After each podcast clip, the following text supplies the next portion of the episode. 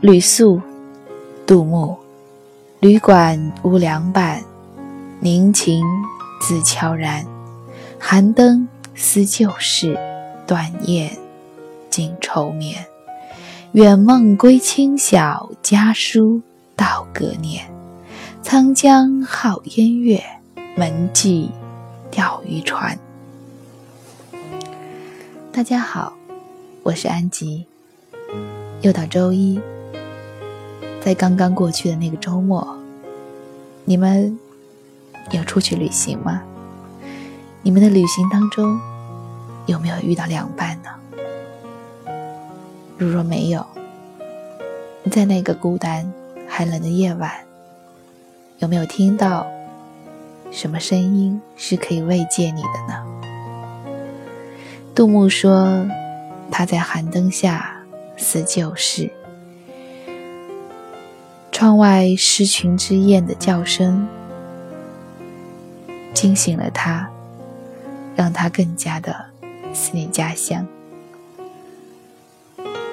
我想，你大概很难会听到离群之燕的声音。如果你孤单，其实你可以听一听我的声音。希望我的声音。可以陪伴到你们，让你们忘却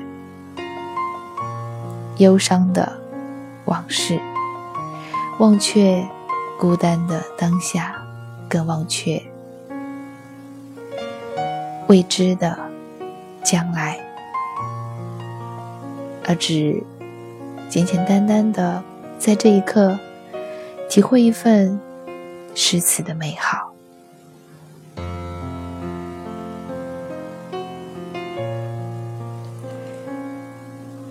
杜牧的这一句“家书到隔年”，让我莫名想起了曾经听到过的一句很小资、很文艺的话，叫做“那个年代车马邮件都慢，一生只够爱一个人”，似乎写尽了。对那个旧时代的无限向往和那个旧时代的无比的美好，我想写出那样一句话的人，他一定没有经历过家书到隔年是什么样的感受。你写一封信，对方因为路途实在是太过遥远，可能要第二年才能收到。他再写一封信回给你，可能第三年你才能够收到。是的，车马邮件都慢，但这和所谓一生只够爱一个人根本就没有关系。更大的可能性是，你写了一封信，要等两三年才能收到回信。在这收不到回信的日子里，你当然有可能极尽思念，想起对方种种的好，痴痴的等着他。但是，也有更大的可能性，你的身边出现了其他人，你也想象着对方的身边出现了其他人，又或者，我们都不知道对方是否还活着。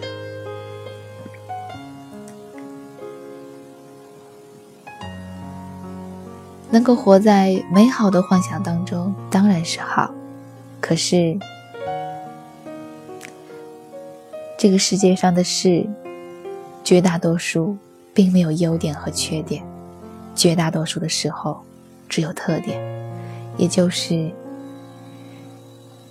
好事，它不会是全然的好，它会有另外一面；坏事也不会是全然的坏。它也会有另外的一面。